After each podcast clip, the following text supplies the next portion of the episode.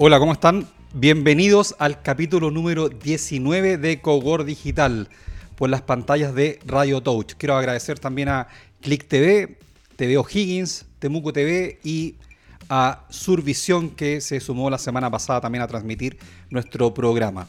Hoy día tengo tres grandes invitados, tres amigos que nos hemos conocido en distintas situaciones, ocasiones, participando también en la FILSE, así que les agradezco el tiempo de estar acá en Cogor Digital y los voy a presentar. Pues voy a partir por acá por mi derecha con David Furman, director ejecutivo de Centros Logísticos Danco. Bienvenido al programa, David. Muchas gracias, un gusto. Bueno, acá a mi derecha, Carlos Figueroa, gerente general de Central Bodegas, perdón, Central Bodegas. Bienvenido, Carlos. Muchas gracias por la invitación, Yanni. Bueno, y por allá también Rodrigo Sánchez, gerente general de Campos Chile, que ahí agrupa eh, varias empresas también. Así es, muchas gracias por la invitación. Sí, genial, genial que estén acá y que podamos conversar un poquito de, de, de lo que están viviendo ustedes en los centros de distribución, en las bodegas, cómo está, cómo está digamos, eh, el, el- los paños a lo mejor de, de la logística acá en, en- en- en la región metropolitana y bueno, y si hay conocimientos también de lo que estamos viviendo en regiones, porque muchas veces conversamos de la región metropolitana, pero a veces dejamos un poquito de lado lo que son las regiones. Y el otro día veía también a, a un amigo ahí de Simply Road que mostraba cómo se movía eh, las cargas desde los centros de distribución en la zona sobre todo poniente y yo pensaba que se movía más hacia la zona oriente. Pero no, eh, er- graso error, pues me equivoqué. Era en Santiago Centro donde había más movimiento desde los centros de distribución hacia eh, el sector de Santiago Centro. Entonces encontré súper interesante ver esos datos, esos flujos. Pero ahora quiero saber de ustedes cómo, cómo- están, cómo, cómo han vivido la, la pandemia, ha sido positivo, cómo se han mostrado los centros de distribución y bodegaje acá en Chile. Carlos, partamos contigo. Han sido años agotadores, yo creo, para la logística y muy desafiantes. Eh, se adelantó de alguna manera un crecimiento que venía esperándose y, eso también nos ha desafiado a nosotros, nos ha desafiado a buscar nuevas alternativas, a, a- a crecer más rápido. Yo diría que el gran cambio que hubo fue que hace un par de años atrás las bodegas eran, eran como la última cosa que miraba los directorios y hoy día el gerente de logística se sentado en un directorio, tiene una opinión, tiene voz y voto y de alguna manera la- el crecimiento de las ventas de las empresas van dado por el lado de la logística. Así que eso nos ha puesto en el tapete, eh, ha expuesto todas las cosas buenas y todas las cosas malas que teníamos también y, y por lo tanto ha sido bien desafiante y bien entretenido durante este, este periodo de tiempo. Ha sido, ha sido desafiante, definitivamente. ¿Y tú, Un poco comparto, Rodrigo, comparto estado- lo mismo, mira, te- ha sido de loco, la verdad. Eh, pasamos por un momento en que la verdad es que hubo un cambio de modelo de negocio al final, que obligó que las empresas se enfocaran mucho más en, cómo llegar al cliente final. Y eso obviamente significó que este patito feo, que antes era el negocio industrial, que nadie lo quería, uno iba a los fondos de inversión, te miraban con cara de, oye, ¿de qué estás hablando? Hoy día nos convertimos en, en parte o pilar fundamental de cualquier negocio que quiera tener un consumo masivo. Y eso significa que, mm, como decía Carlos, en la posición de la logística en las, con las compañías eh, llegó a ser hora acorde a los negocios. ¿ah? No, ya no es, no es un costo más que hay que asociar a algo, tratar de disminuirlo, tercerizarlo, sino hay que entender que hoy día la llegada de tu producto a la casa es lo que más impacta en la, recompra de un cliente. Entonces, eh, ese cambio de paradigma, ese cambio de modelo, se dio a todo nivel, desde las grandes empresas, impulsándolo a la, unicanalidad, hasta las pymes, que al final, eh, con, los, con los centros, entre comillas, con sus canales físicos cerrados, con los malls cerrados, con las tiendas cerradas, se vieron obligados también a, a implementar estos canales digitales. Entonces, estas empresas que estaban con sus oficinas comerciales, no sé, en Estoril, Providencia, Las Condes, y tenían unas bodegas donde sea, porque daba un poco lo mismo, eh, se trasladaron y al final su oficina hoy día son las bodegas porque ahí pasa el negocio, ahí está el fulfillment, ahí está, ahí está justamente la capacidad que tienes tú como marca de pegar positivamente con el cliente. Yo creo que lo que hizo la pandemia, que fue terrible para todos, obviamente, fue adelantar unos 5 o 7 años el desarrollo del e-commerce y, generó este cambio de, modelo de negocio, porque no es, una tendencia, es como un negocio que, llegó para quedarse.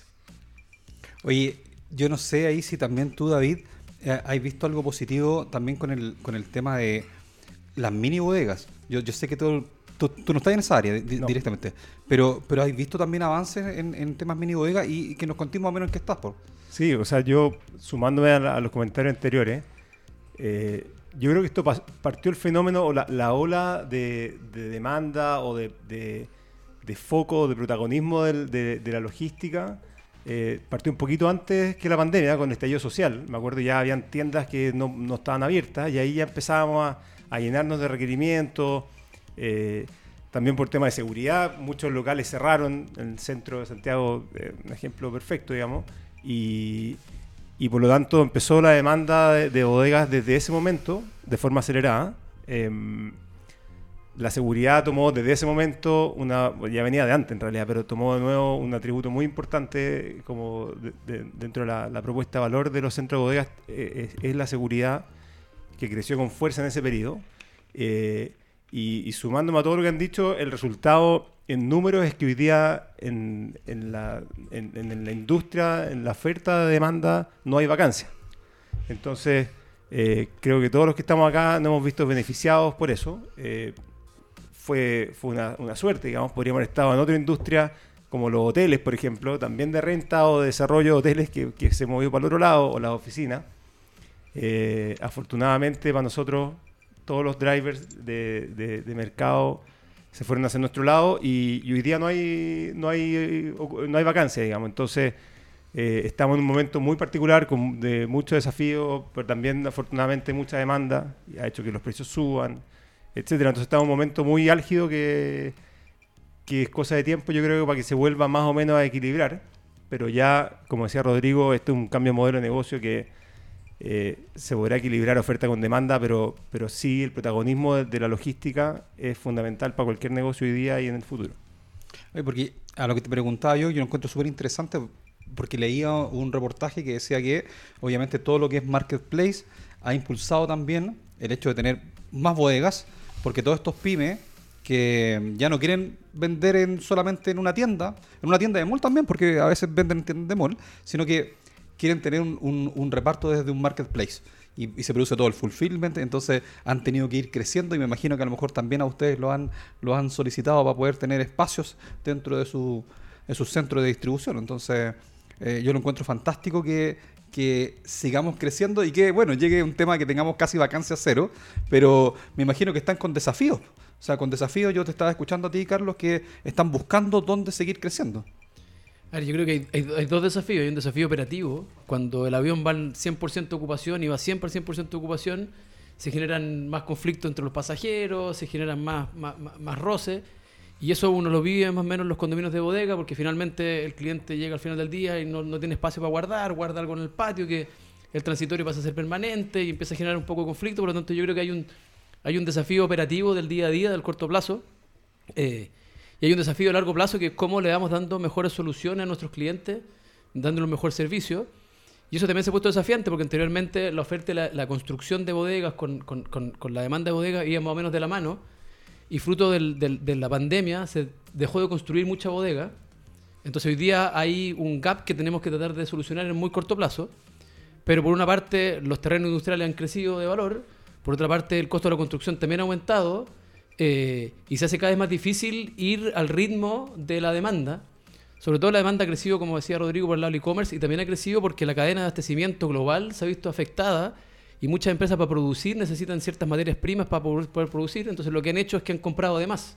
Entonces, finalmente todo esto hace que, sea un desafío bien, bien bonito, bien difícil de, conseguir. Eh, pero el desafío yo creo que a nivel de paño, a nivel también de, de permisología, de cada vez más difícil también conseguirse los permisos.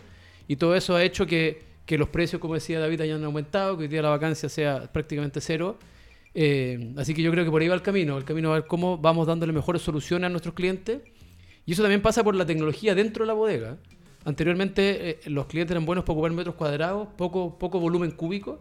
Y hoy día las empresas están viendo cómo ocupar el volumen cúbico completo de la bodega, no solamente con rack, sino también incorporando nuevas tecnologías para tratar de aprovechar el espacio máximo que tiene la bodega. Entonces yo creo que por ahí van un poco los desafíos que nosotros nos presentamos hacia el futuro. Mira qué bien.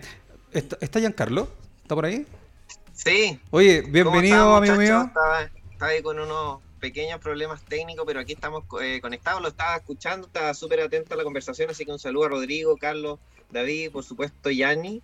Eh, sí, de hecho, justamente una de las cosas que quería preguntar y que estaban conversando ustedes era una nota que había salido en América Retail y decía la escasez de bodega y cómo, quizás no se previó esto con, quizás con la pandemia, con los mismos costos que subieron en este sentido, pero de, llegar al, al, tema del alto precio que están teniendo las bodegas y llegar al, punto en el cual estamos hoy día, de escasez total. Yo he conversado con alguna empresa y no hayan qué hacer o están buscando métodos alternativos. ¿Cómo se está reinventando la industria? Porque hay soluciones que hay que tenerla a corto plazo y otra a mediano, que es la construcción o buscar nuevos espacios, pero a cortísimo plazo, ¿cómo lo está eh, resolviendo la industria? ¿A quién se la dejamos? A Rodrigo. A ver, Ahí el que, la, tome. Un, poco del punto de vista del desarrollador, eh, nosotros lo que estamos tratando de hacer es tratar de apurar lo máximo posible, obviamente, las construcciones, que tuve un poco la, como la solución de largo plazo. A corto plazo, lo que yo he visto al menos eh, también estas carpas tipo tarpulín se están vendiendo como locos, que es una solución, una solución mucho más corta en términos de, implementación para poder ser usada, ¿cierto? Eh, domos, eh, reciclaje de, edificios antiguos. hoy día, no puedo decir el nombre del cliente, pero hoy día se están reciclando fábricas, espacios de fábrica que están vacías eh, para almacenamiento de contenedores. Eh, entonces, al final, yo diría que están pasando dos cosas. Uno, por un lado, el hecho de no haber metros cuadrados disponibles. Eh, se está buscando soluciones alternativas como la que te planteo, pero también ha hecho que los gerentes de logística se replanteen un poco las necesidades de metros cuadrados y las soluciones. desde esa perspectiva, Hoy día se está hablando mucho de algo que se usaba antes, claro que con el último confinamiento de Shanghai se fue de todas las pailas, que era eh, empezar a eh, almacenar en los puertos de origen, eh, hacer ruteos en los barcos más largos, cosas que se hacían antes muy de vez en cuando, para, sobre todo si es que tenías compras que llegar muy temprano para una temporada de, de no de de verano. Hoy día se está usando más como, como, como una solución para no tener que necesidad de metros cuadrados en, el lugar de destino.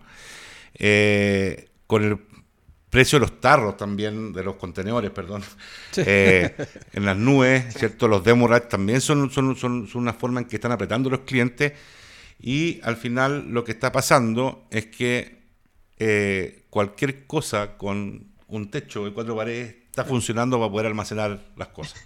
Todo sirve, Hasta el piso no ha faltado sirve. Hasta, hasta, sí, yo no, no lo puedo decir, pero hasta, las soluciones más increíbles, pisos de mol, ponte tú, ponte tú.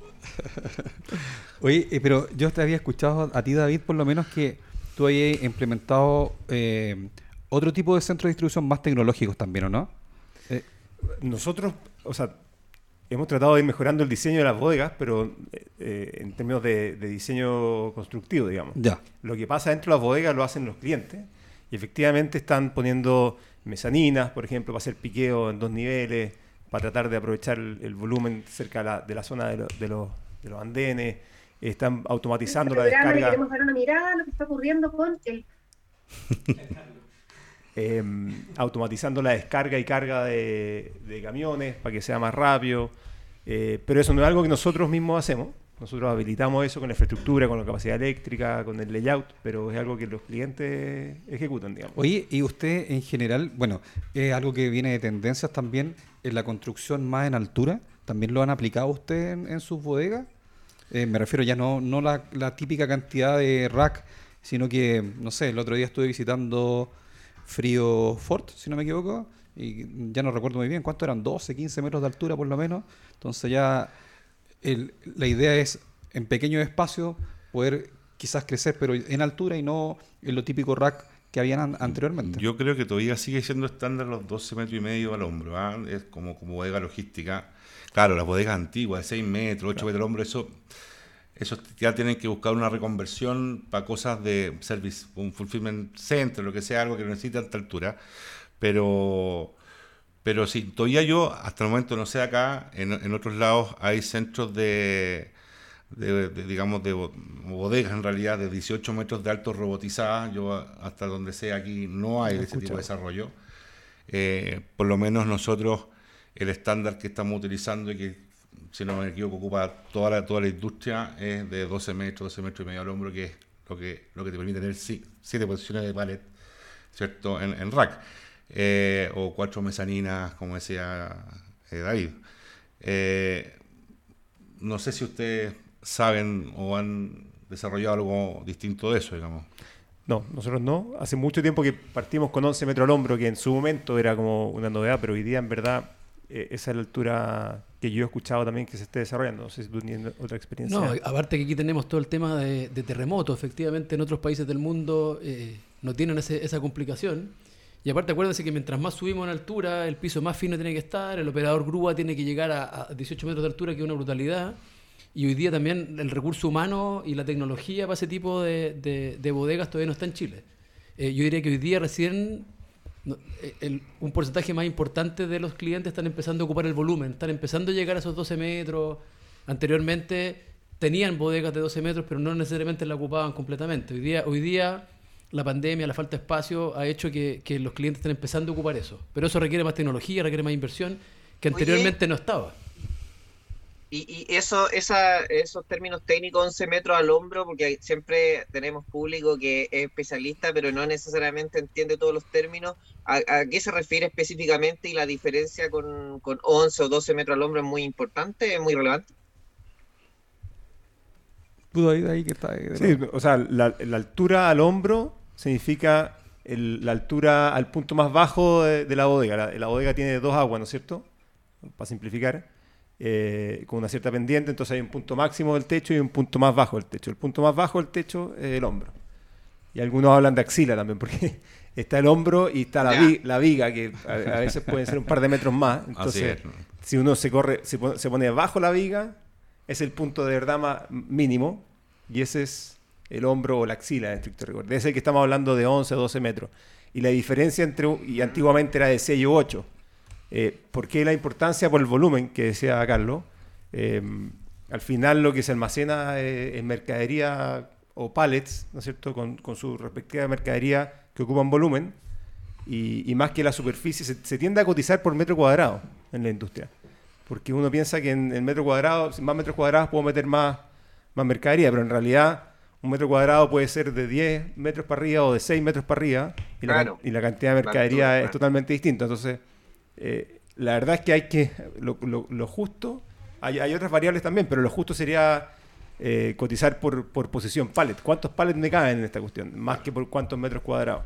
Mira, qué bien. Oye, vamos a la primera tanda de sponsor. Por ahí estamos con Álvaro. ¿A quién tenemos por ahí? La empresa argentina Click Partner. Sabemos llegar. Click Partner se nos sumó la semana pasada. Bienvenidos ahí con Mauricio Ferri. Todo lo que es eh, operador logístico con Click Partner.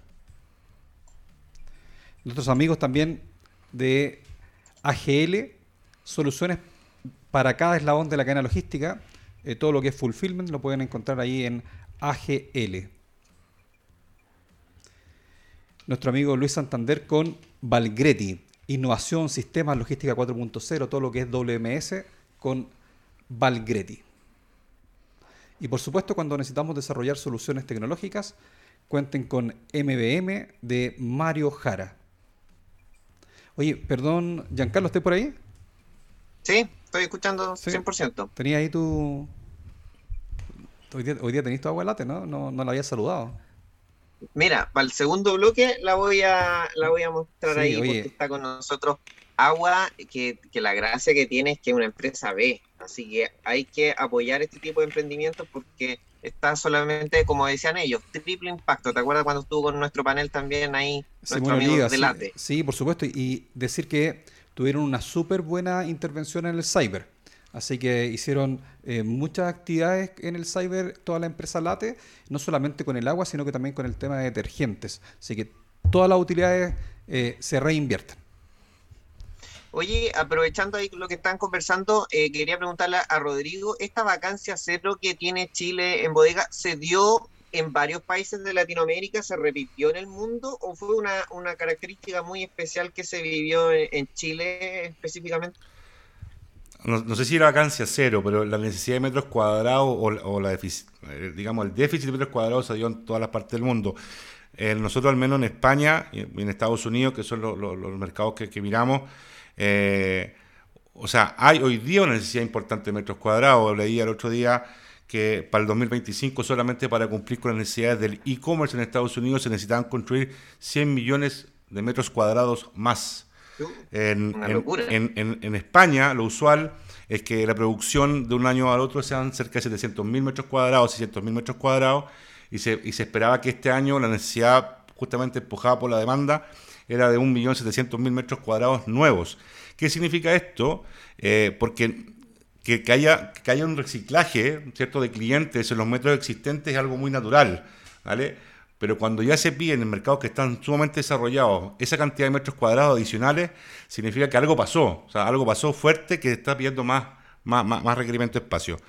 No, manejo los, números de la vacancia en particular, pero sí te podría decir que es una cosa que se ha dado, en, por lo menos en los países que nosotros miramos, en todos lados. Eh, porque como decía Rodrigo anteriormente, un cambio en el modelo de negocio. La gente, las tiendas están cerrando tiendas, y, pero el consumo sigue siendo el mismo, si no más, y por lo tanto eso se ha llevado a bodega eh, con despacho el mismo día, si finalmente es muy rico y muy agradable si tú sabes que siempre te compras el mismo pantalón en la misma tienda, comprarla por internet y que llegue en vez de ir, pagar estacionamiento y todo, entonces lo que termina ocurriendo es que están cerrando tiendas en, algunas partes del mundo eh, como tendencia y eso pasa a ser más metros cuadrados de bodega.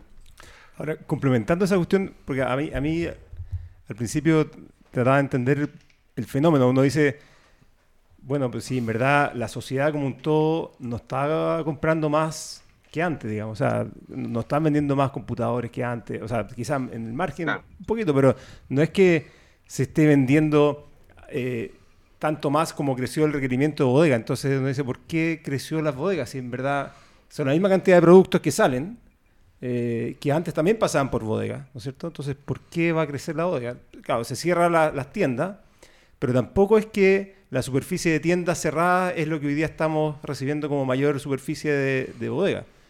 Eh, claro, no es un eteo. No, claro. Entonces, creo que la explicación, quizás hay otras, pero, pero el modelo de negocio, el cambio de modelo de negocio implica que el servicio de vender una misma prenda, un mismo producto, vía e-commerce que vía retail requiere más metros es más intensivo en metros cuadrados. Entonces, para vender el mismo producto, si lo vendo vía la tienda de Falabella, necesito una bodega que básicamente recibe pallets y despacha pallets, por exagerar, versus vender esa misma, esa misma prenda vía e-commerce, necesito un centro que necesito abrir el pallet, necesito sacar la prenda, hacer el piqueo, subir a la camioneta que es más chica que antes eh, y después probablemente un porcentaje me la devuelve, entonces necesito una zona para recibir Logística inversa. devoluciones. Eh, y eso es lo que hace al final que para la misma cantidad de unidades de venta de antes necesito más metros cuadrados hoy día de bodega. Creo que esa es la, no sé si es la única explicación, pero bueno, está el otro, el, stock de seguridad que tú decías que ahora ya la logística no es tan just in time porque puede que te cierren el puerto en Shanghái, entonces tenéis que guardar... ¿Cuántos días tuvimos, Giancarlo? No sé cuánto, dos meses. Un mes, no, yo creo que más de un mes. Cerrado Shanghai. pasó el mes. Sí. Pero creo que esos son los drivers, ¿no? O sea, de, todas maneras, un fulfillment center es mucho más intensivo en metros cuadrados. Eh, las zonas de piqueo y todas esas cosas te, consumen metros. Eh, y yo también creo que un poco, claro, esta, esta desglobalización o más localización, estamos viendo que algunos, incluso productores de electrónicos, están prefiriendo producir algunas piezas en México en Estados Unidos que en China, para no volver a repetir este, este tema del desabastecimiento. Eh, ha hecho, claro, que tengáis un pulmón más grande también. Mm. ¿ah? Eh, eh, esto de, de, sobreestoquearse un poco también te genera esa, diferencia. Yo creo que en Chile en particular también hubo un aumento de las ventas. ¿ah? Yo creo que hemos tenido un año y medio medio inflado, todos sabemos que hubo harta liquidez, mucha liquidez, así que eh, también yo creo que en, desde esa perspectiva, eh, el, año pasado fue récord de venta para todo. Yo lo conozco, empresa de consumo masivo que la llevamos el año pasado. Mm. Récord de venta, qué sé yo.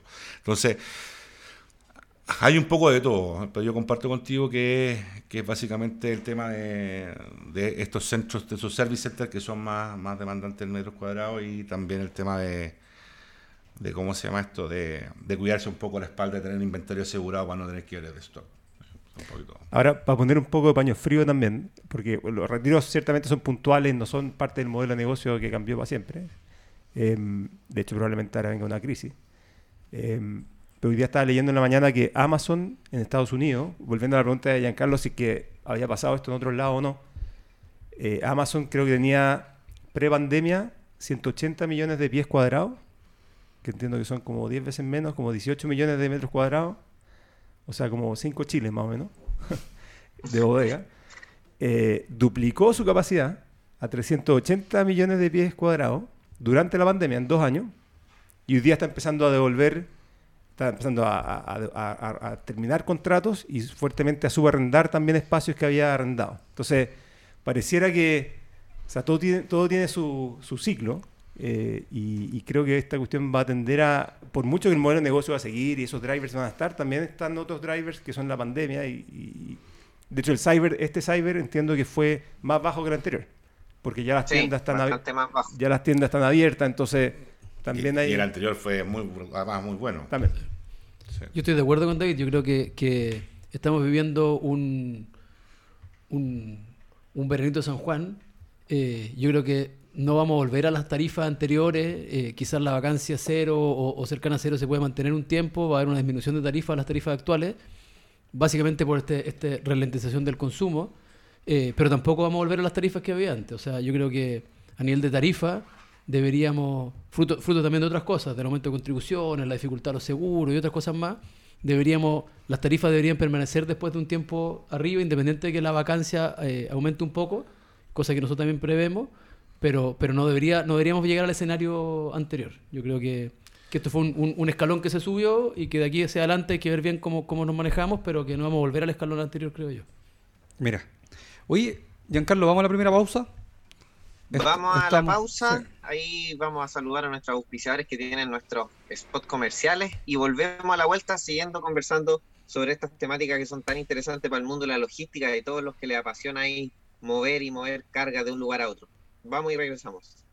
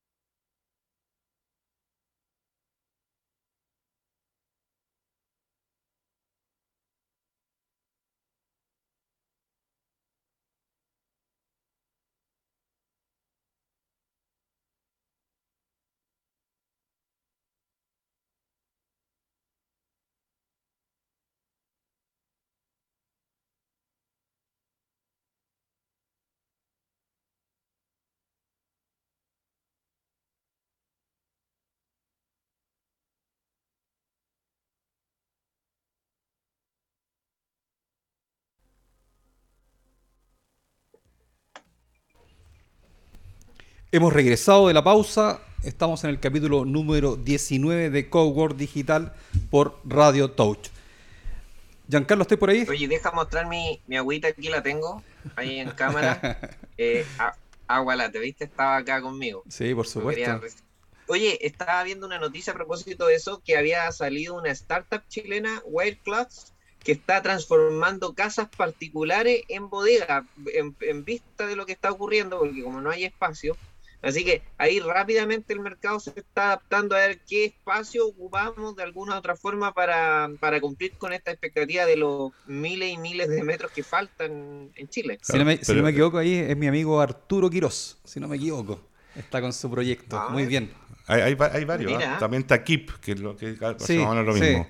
Sí, pero eso es más para, para el tema del, ¿cómo se llama? La capilaridad de la, de la red de última milla. No, no, no, no, yo creo que no es una solución que hoy día para, digamos, para, para la gente que necesita almacenar productos Claro, en... muy grande. digamos, claro, estos, estos más que nada son como mini dark stores, eh, que tengo, mi, tengo unas, unas, unas preguntas ahí por el tema de los seguros a, a estos muchachos, cómo funcionaba, pero pero es una buena, es, es una solución, pero yo creo que es para última milla, no obedece al tema de la ansiedad de almacenamiento en particular, es mi opinión. Oye, te- tengo unos saludos, Giancarlo. No sé si tú tenías alguno ahí. Dale. Porque acá le mandaron saludos a Carlos. Dice saludos de, da- Dame un segundo. De Alejandra Gandesegui. Te mandó saludos. dijo, grande caco, dijo. Se los devolvemos aquí en Se- la- al aire. También, Tiene su barra, tiene Sí, su por barra. Oye. Carolina Carvajal, Alicia Tapia Rojas, José Luis Cabrera, están todos dejando su saludo y mensaje, están diciendo que está súper interesante la conversación y mandan saludos a todo el equipo y al panel. mira, yo acá tengo una, una pregunta y saludo. Camila Fabio dice, hola, nos están, ¿no están pensando en ofrecer bodegas preparadas para fulfillment con automatizaciones incluidas? Se las dejo ahí si alguien... Nosotros, nosotros nuestro modelo de negocio lo tenemos, ¿ah? lo, lo ofrecemos. Para nuestra distribución, nosotros podemos, entre comillas, financiar lo que está dentro y meterlo en el canon de arriendo a largo plazo. Lo hacemos. En general, eh, hemos, hemos hecho proyectos con esa modalidad, pero por lo general el cliente también a veces prefiere tener el, digamos, la inversión de, todo lo automatizado y robotizado dentro de las bodegas. Pero existe como parte de la oferta de valor nuestra, está.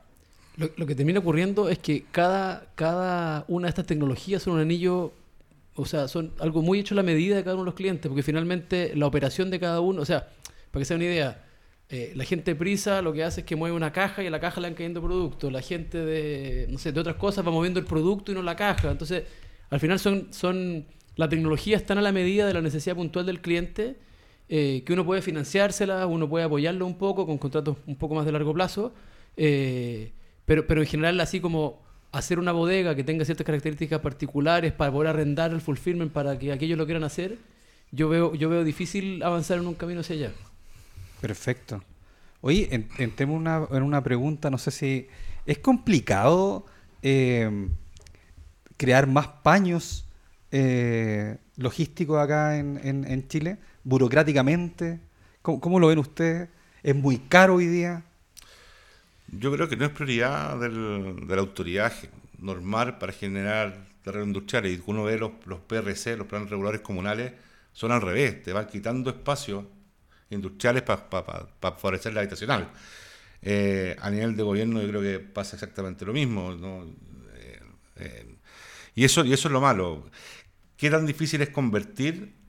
Hay una forma con a través de los IFC, pero los artículos 55 antiguos, pero pero no, no es trivial. Y bueno, hoy día justamente en el break estábamos conversando que se va a hacer un poco más complejo, sobre todo ahora que, que esos IFC no pasan por la, o sea, no pasan solamente por la Seremi Mimbo y el SAC, sino también por el CORE. El CORE es un poco el que va a decidir si es que se puede o no. Entonces, eh, desde el punto de vista normativo se hace más complejo. No hay sincronía. No, no, que, Sí, o sea, no, no, y, y lo otro es que lo que decían, las trabas que le están poniendo, porque finalmente, eh, yo me imagino, ahí corríjame si me equivoco, pero no creo que eh, otros lo vean como buenos vecinos, no sé, me imagino mucho tráfico de camiones, mucha gente entrando y saliendo, entonces de alguna forma los van apartando y les van limitando ese crecimiento de espacio, entonces se vuelve cada vez más complicado, necesitamos más y cada vez hay menos lugares disponibles para eso porque quizás se ve como una, un tema, hoy, bueno, solucionenlo ellos, es su producto privado, pero es una cadena de suministros que está conectada con miles y miles de cosas, entonces hay que verlo como, como tema país, yo creo, más que como que la industria lo solucione por sí mismo. Bueno, nosotros, yo creo que, que, que, es un desafío que tenemos, porque cada vez los centros de distribución nuestros están siendo, partieron, partieron siendo muy fuera de la ciudad y hoy día están cada vez más dentro de la ciudad. Por lo tanto, uno también tiene que, que, tratar de ponerse el parche antes de la herida.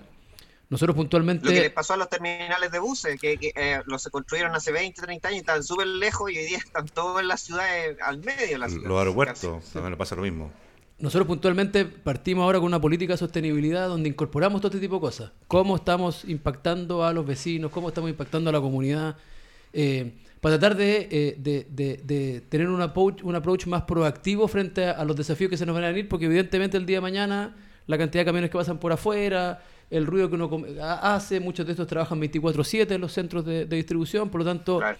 estamos viendo bien cómo eh, a todos aquellos que nosotros tenemos algún impacto, eh, preocuparnos de ese impacto, tratar de medir ese impacto y tratar de ver cómo de alguna manera Hacer eh, mitigaciones, hacemos ¿no? mitigaciones Sí. al respecto. Pero eso es un, un approach proactivo eh, que yo creo que deberíamos ir tomando todos como industria poco a poco, porque evidentemente hoy día hay viviendas sociales que están cercanos, aledaños, vecinos a centros de distribución. Ahora, esa, Sí. esa, esa complejidad, o sea, su- imagínate la- todo lo que estamos hablando, que hay un, un exceso de demanda, eh, una oferta que por pandemia y, y costo de construcción está más o menos, o sea, o estuvo bastante frenada. Súmale que los terrenos industriales se están acabando. eh, entonces hay que ir a buscar, o sea, todo el efecto de eso es que suben las tarifas, ¿no es cierto? Y están hoy día a precios récord, no sé, 20, 30% sobre los precios pre-pandemia, por así, fácil, digamos. Y por lo tanto, lo- la, la reacción natural sería ir a buscar paños afuera.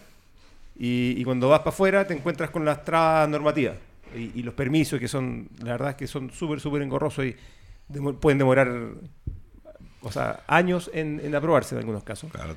Entonces, estamos como en un zapato chino. O sea, hay exceso de demanda, hay escasez de oferta y, y- y está súper engorroso de crear nueva oferta. Entonces, eh, la consecuencia de eso es, es- es mayores precios y al final se, se, se- se traduce en la cadena de valor, digamos. Claro, Y- porque finalmente al, al cliente final le va, a- le va a repercutir en algún momento también. O sea, va a llegar más caro el producto. Sí.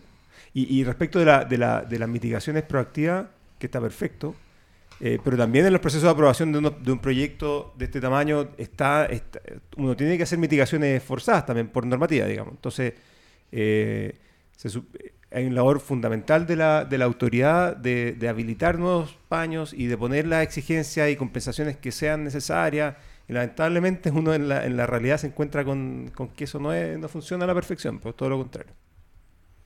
Oye, una consulta, esta noticia que salió por todos los medios del, centro que está creando o que ya está terminado, ahí corríjame, Mercado Libre, ¿es lo más grande que se está que se hizo en los últimos años en Chile o hay otros proyectos tanto o igual más grandes que quizás tuvieron menos publicidad porque se veían miles y miles de metros ahí en, en los videos y las gráficas y todo el mundo le llamó la atención, fue una noticia bastante mediática. Eh, ¿Hay proyectos más grandes que este incluso que se estén haciendo? Yo. Le tiramos es ropa de- a Rodrigo, Rodrigo. Tiramos a Yo Rodrigo. siempre tiro la, la No, pregunta y el que la quiere la toma nomás. No, yo creo que, a ver, ellos hoy día están con cerca de 40.000 metros cuadrados ahí en, en Buenaventura con Megacentro, de un total de 100.000. ¿ya? Eh, claro, ellos le están entregando ahora la, la otra, la otra pata. eh, sin embargo, hay otros retailers que están, están, están con pedidas eh, de desarrollo de metrajes similares. Ahora, según lo que entiendo, ellos también están con más necesidad de metro. Entonces, por ese lado, yo creo que, que, Meli ha hecho un, cambio importante. ¿ah? Ellos han sido un disruptor del mercado y, sin duda, eh, para mantener ese- esa posición de liderazgo, eh, están haciendo las cosas que tienen que hacer. Y, y de esa perspectiva, yo diría que no sé si es lo más, es súper mediático, no sé si es el proyecto más grande, no sé si... No, también, también hay un tema con los 100.000 metros cuadrados. O sea, eh, efectivamente eh, se, se- se rompió como una barrera psicológica, decir, de la cantidad de metros Claro. cuadrados para un solo cliente. Finalmente puede que un cliente haya tenido más de 100.000 metros cuadrados repartidos Ah, bueno, a lo largo sí, de. Chile, pero cuando llega él y irrumpe con 100.000 metros cuadrados, como que de alguna manera se rompió la barrera psicológica. Yo creo que hay muchos que lo van a seguir, yo creo que muchos retailers eh, están concentrando operaciones, eh, están viendo bien cómo, cómo, cómo poder ir trabajando y operando hacia adelante. Eh, pero fue el que finalmente como que rompió esa barrera psicológica de los 100.000 metros cuadrados y, y- y- y también mediáticamente lo supieron hacer muy bien. Giancarlo, vamos a la, a la segunda tanda de sponsor.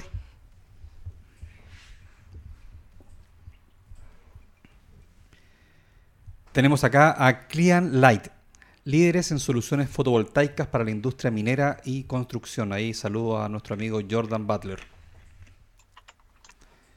Tenemos la FILSE, la Feria Internacional de Logística Comercio Exterior y E-Commerce, que este año se va a realizar los días 9 y 10 de noviembre en Centro Parque, el Parque Araucano en Las Condes. Nuestros amigos colombianos de Quick, todo lo que es última milla, Disrupting the Future of Logistics. Y por supuesto nuestro amigo Datasur, Pablo Morales, ahí que está en la Expo Logística en Ecuador, anda en Guayaquil, así que unos saludos ahí a Pablo. Toda la información que importa para importaciones y exportaciones lo pueden encontrar en Datasur. Y también otra empresa argentina, GEA Logistic, un operador logístico, diseñamos y gestionamos soluciones logísticas vinculadas al comercio exterior. Ahí saludo a Javier. Oye, complementando eso de, de Mercado Libre, eh, a veces uno habla de, metros cuadrados, pero salía que 1.500 puestos laborales estaba necesitando Mercado Libre específicamente para, para cubrir toda esa, operación. En Santiago, geográficamente, esto se va para Quilicura. ¿Cuá- ¿Cuáles son las comunas que se llevan más metros cuadrados geográficamente? ¿Para dónde se está? O quizás ahora está yéndose para algún otro lugar específico. ¿Ustedes que manejan más información? Eh, yo entiendo que la, la mayoría de la superficie está en el norte y norponiente, eh, donde están los, los- los oferentes de bodegas más antiguos también, donde se han consolidado. Eh, y ahora el sector sur está creciendo con fuerza. Eso son como... en Puntual, lo de Meli está en la zona norte, en la ruta 5 hacia el norte. Yo quiero hacer un, un- Nosotros venimos de la zona sur, Central Bodega, ¿no es cierto? Partimos de San Bernardo. Eh, siempre le hemos tenido mucha fe porque finalmente cuando el el e-commerce hiciera su irrupción, eh, la zona sur está ubicado al lado de las zonas más... Las zonas eh, de consumo las más zonas de consumo más populares, de mayor cantidad de población. Por lo tanto, eh, evidentemente, una vez que entra el el- el- el- el e-commerce, ¿no es cierto? No solamente en el sector oriente, sino en, todo, en, en- en todas partes, eh, estar ubicado en la zona sur eh, ayuda mucho para la logística. Si finalmente el costo de la bodega es un costo relativamente bajo en comparación a todo el costo de la logística y lo que se lleva más es el transporte. Entonces, mientras más TAC, o sea, mientras menos TAC pase, mientras menos kilómetros ande, sobre todo los valores de, de la benzina hoy día, eh, más barato puedo llegar al, al- al cliente. Tú, Rodrigo, estás con un proyecto nuevo. Nosotros estamos, es que nosotros estamos apostando por el sector sur ya hace un, un par de años. Tenemos ahí desarrollado un proyecto de 30 hectáreas en, en, en- en Los Espejos, con, con- con dos centros- con dos naves, de- digamos, tres naves que son de logística, una de 47.000, otra de 40.000 y otra de 30.000. Estamos desarrollando dos avanzapar, que son estos, estos, estas son, son bodegas pyme o, o condominios de bodegas de 300 metros y, y 300 metros, que también lo estamos haciendo en la divisa, estamos haciendo en la vara. Entonces, nuestra apuesta es muy fuerte por la zona sur, eh, justamente con esta mirada de estar cerca de las zonas pobladas de consumo. Eh, nosotros creemos que hoy día pensar en, por ejemplo, en La Pintana, hablábamos un poco del tema de la escasez de, suelos industriales, en La Pintana, algo cerca de, acceso a carretera, el acceso sur, eh, va a ser un, poco el, el- polo logístico, nosotros vemos los próximos 5 o 10 años. ¿ah? Eh, pasó lo mismo en Pudahuel en su momento, que estaban todos en la ruta 5, después se fueron todos hacia Pudahuel y después de Pudahuel se empezaron a, repartir ¿cierto? Hacia, hacia el sur. Eh, y desde esa perspectiva yo, comparto que al final, el- el- el- según los, números que van, el 4% digamos, del costo de, venta, digamos, de, de- los costos logísticos en la venta es, es es- la caja. Por tanto, eh, lo que tenéis que hacer más eficiente es justamente el tema del transporte, que como dice Carlos, es, una de las cosas más relevantes en términos del, ga- del- del gasto. Y eh, el sector sur está conectado a través del tren, ¿cierto? Con San Antonio, algo que se está potenciando mucho más hoy día. Exacto, Se ahí, se ha visto varias empresas que, de hecho la nombré antes, que No, y, y- Friofort también está tratando de hacer una, eh, ahí mm, nuestro amigo de IC, hay varios. Y, y- y dentro de la autoridad también está la intención de potenciar el tren. Entonces, eh, hoy día es entrar como el polo logístico, te digo yo, de los próximos cinco años en San Bernardo no es algo tan, tan impensado. digamos. Exacto. Oye, yo, yo quiero tocar un tema que, que salió en la prensa también en los últimos días. Es como, eh, eh, quizás es un poco más sensible porque no tiene que ver directamente, pero es la delincuencia en los, en, en los espacios para los centros de distribución. O sea, hoy día ya no, estas masas, como mostraron el otro día en la prensa, entraron como 20 o 30 con vehículos. O sea, Sí. tam- u- uno va planificando lugares, pero también creo que tiene que ir de la mano del Estado, eh, definitivamente, porque eh, hay, ustedes ya lo nombraron en todo el programa. Tenemos más espacios, queremos más espacios para, para centros de distribución y bodegaje, pero también tiene que ir, yo creo que de la mano con la seguridad, y no la seguridad que solamente pueden colocar los centros de distribución, sino que tiene que haber, yo creo que algo más estatal, porque finalmente eh, no puede ser que sea la delincuencia algo tan recurrente ahora en, en, en sus espacios, digamos, no sé cómo lo ven ustedes. ¿Lo, lo ven complicado? ¿Lo ven algo, lo ven algo viable de que se pueda ir mejorando? Pucha. O sea, eso, no sé si somos los panelistas para hablar de seguridad pública, pero. eh, o sea, nosotros hacemos lo que podemos en, en- en En el nuestro, cuidado radio de acción, digamos. Y efectivamente la seguridad es, lo dijimos antes, creo, uno de los atributos, o sea, creo que ubicación y seguridad son los dos más importantes. Lejos Sí. más importante que el precio, lejos más importante que todo. Eh, entonces, sí, pues nosotros. Porque, yo porque- creo que todo per- acá- perdón David, pero lo que pasa es que finalmente, como dice, eh, como dice Rodrigo, va buscando zona sur. Pero hoy día, si no me equivoco, la zona sur es la que tiene más delincuencia. Entonces está buscando San Bernardo, La Pintana, que claro, es bueno para los paños logísticos, pero es un lugar lamentablemente con mucha delincuencia. Entonces, eh, e- eso me, preocupa porque, porque lo veo, lo veo como eh, una necesidad que tenemos, pero no veo las soluciones, veo que, que, creamos, pero no, no tenemos las soluciones externas, como dices tú, David, que no está en tus manos. Lo que pasa es que eh, lo que hace el desarrollador al final, eh, frente a sus clientes, es tener una buena coordinación con, con los carabineros y con la PDI. En, su momento es necesario tener una buena comunicación y, y- también hacer ver cierto a la autoridad policial cómo, cuál es el funcionamiento, qué se está haciendo, cómo- un poco para que, para que no, no estén tan, tan desconectados de, digamos, de- del funcionamiento de tu centro. Pero yo diría que el, tema de, digamos, de la, de- de la delincuencia hacia los centros de distribución, yo creo que está más o menos resuelto por parte nuestra, eh, salvo cuando tenés estas turbas en un, terremoto o algo así, que la verdad es que no sé qué podrás hacer, aunque tengáis, hemos visto que incluso con militares afuera da lo mismo. Eh, yo creo que hoy día un poco la- el tema está cómo, cómo con los clientes eh, abordamos, yo diría que el robo de los camiones, fíjate. Yo creo que, yo creo que nosotros como, como independiente que somos inmobiliarios, eh, tenemos que ser parte de la solución con los clientes para entender que esta buena accesibilidad que tenemos por lo general en nuestros centros también es una buena accesibilidad para escapar. Entonces, de alguna forma, eh, yo creo que yo creo que más, va más por ahí. Yo, nosotros al menos en, en los centros nuestros, que yo recuerde, no hemos tenido incidencia en términos de, de robos. eh, insisto, salvo que te vayan como a Bodenor cuando fueron 15 autos, quemaron dos autos por los lados. O sea, con eso la verdad es que Es imposible. es imposible. Exacto, sí. Yo, yo creo que esto es especulación, pero no me extrañaría que, que, bueno, que uno, que la delincuencia siga aumentando, esa es la tendencia que estamos observando por lo menos, y dos, que, la, la- que hayan ofertas de centro de distribución de alta seguridad.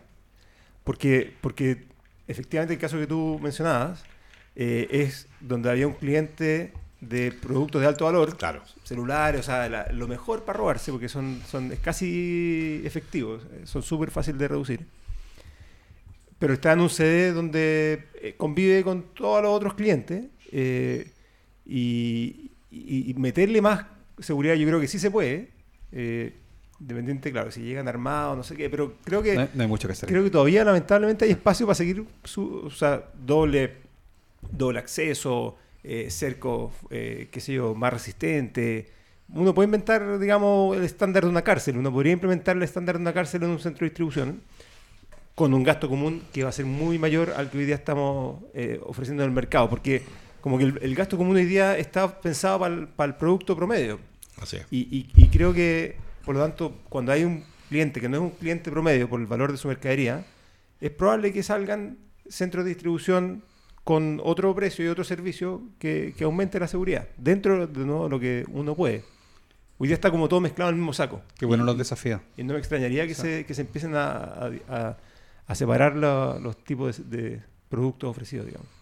Así como la- Oye, y, y no, y como organización, eh, me imagino que, claro, si no le está pasando esto tan seguido, lo- uno lo ve desde lejos, uno le pasa eso también como, como ciudadano en la calle, pero si uno empieza a ver que uno sale a la calle y asaltan, sale y asaltan, si empezara a ver alguna actividad desde ese sentido, No, ¿Usted pero- tiene alguna agrupación que pueda prestar algún tipo de información al gobierno, pero como unión de, de centros de bodega para tratar de, de proteger un poco más eh, políticamente los intereses? Porque no sé si el camino sea que cada uno se empieza a convertir en una especie de cárcel, su centro de bodega, es un camino que, que va a aumentar los costos y no, y no tiene retorno. Quizás deberían como agrupaciones tratar de buscar alguna forma de organizarse para presentar sus problemáticas, porque si no las presentan ustedes, nadie más va a andar velando por, por visibilizar este, estos hechos.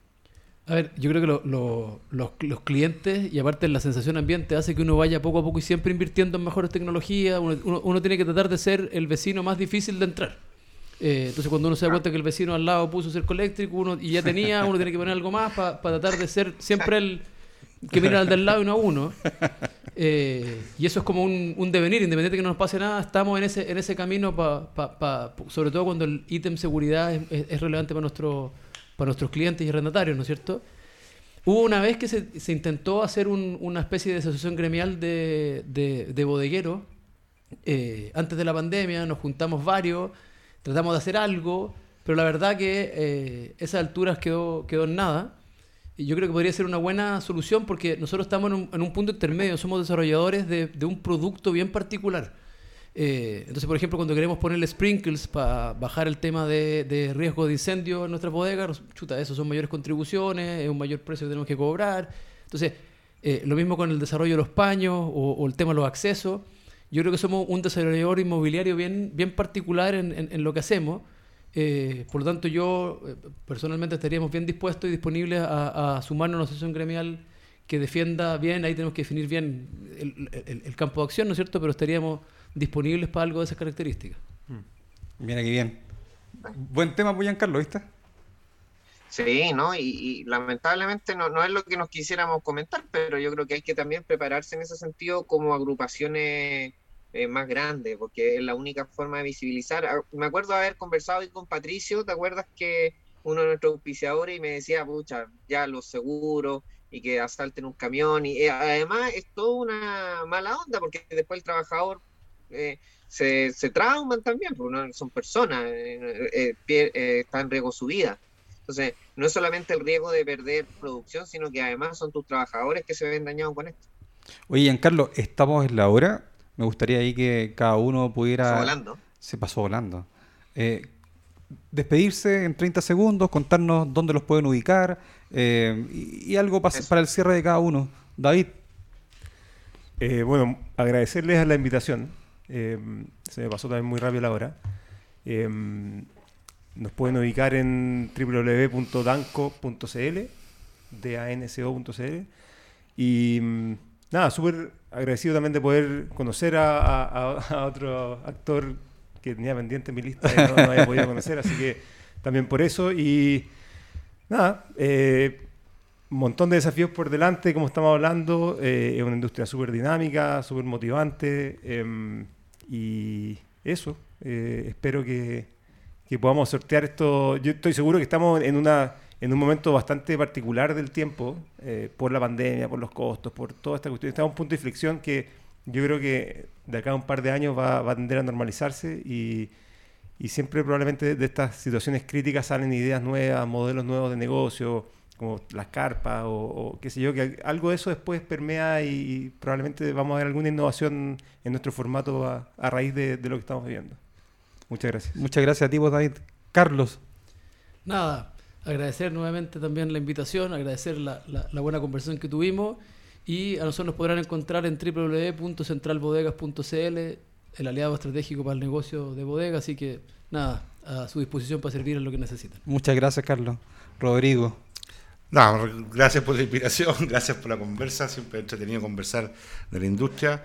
Nosotros nos puedes comunicar en www.campus-mediochile.cl o en avanzapark.cl, que son los dos, los, los dos inmobiliarios que funcionan tanto para el centro de distribución como para, para los condominios de bodega más pequeños. Eh, nada, agradecer. Es un tiempo, como tú dices, bien interesante para, para la industria. Eh, yo creo que esto va a durar un rato más. Creo que la meseta de, de los precios va a estar en los próximos 5, de 4 o 5 años. Yo creo que tenemos un espacio ahí todavía de crecimiento. Eh, y lo más seguro que se van a meter actores nuevos. Eso ya yo creo que es, es- es de perogrullo, dado que con tanta demanda y no pueden, no pueden satisfacer, alguien va a decir yo. Así que a esperar esos, esos nuevos competidores y ojalá que, que tengan una competencia buena a la, a la industria. Genial. Giancarlo. Sí, no, agradecerle a Rodrigo, Carlos, David y, por contarnos un poco su experiencia. Ustedes están en primera persona, ustedes son los- las voces válidas cuando uno habla con la industria, así que agradecer por lo que nos contaron. Yo creo que mucha gente que se conectó aprendió un poquitito más, algunos conceptos, cómo funciona, o de repente son cosas que uno las ve tan lejanas, pero es lo que hace posible que un producto como esta botellita que tengo acá llegue de un lugar a otro. Así que es súper interesante que nos puedan transmitir esa experiencia la próxima semana, don Yanni, tenemos Coworld Económico, así que vamos a estar en la semana avisando a los invitados de la próxima semana. Espero poder estar allá en el panel también. Eh, así que no, agradecer y muchas gracias a todos. Saludar a Click TV, que nos transmite para el cable a más de 250 comunas en, por a través de distintas cable operadoras. Así que TV O'Higgins, Sur TV, Temuco TV, que también se suman a las transmisiones de Coworld Digital, Yanni. Sí, bueno, también por último para hacer el cierre y agradecer a ti, Giancarlo, de la transmisión desde Viña. eh, lo mejor de todo acá, que lo que siento, como, dijo David, es encontrarse también con, con eh, colegas que finalmente estamos en, en el mismo rubro y que trabajamos en pos de eh, esto, lo que dijo Giancarlo, en tratar de tener mejores bodegas, me- mejores soluciones, llegar al cliente final. O sea, ustedes ayudan a la industria y es, parte a lo mejor muy escondida, porque no es la directa, no es la última milla, pero así que ustedes hacen un trabajo espectacular y lo que más agradezco es esto, el tener esta confianza de tener tres empresas que realizan eh, temas similares, pero están acá y, los tenemos acá en Coworld Digital. Así que muchas gracias y nos estamos viendo la próxima semana en el capítulo número 20. Nos vemos. Eso. Chao, chao. chao, chao, gracias. Chao, Chao, chao. Buena. El asiento lo peor, no, weón. Estoy- ¿Ah?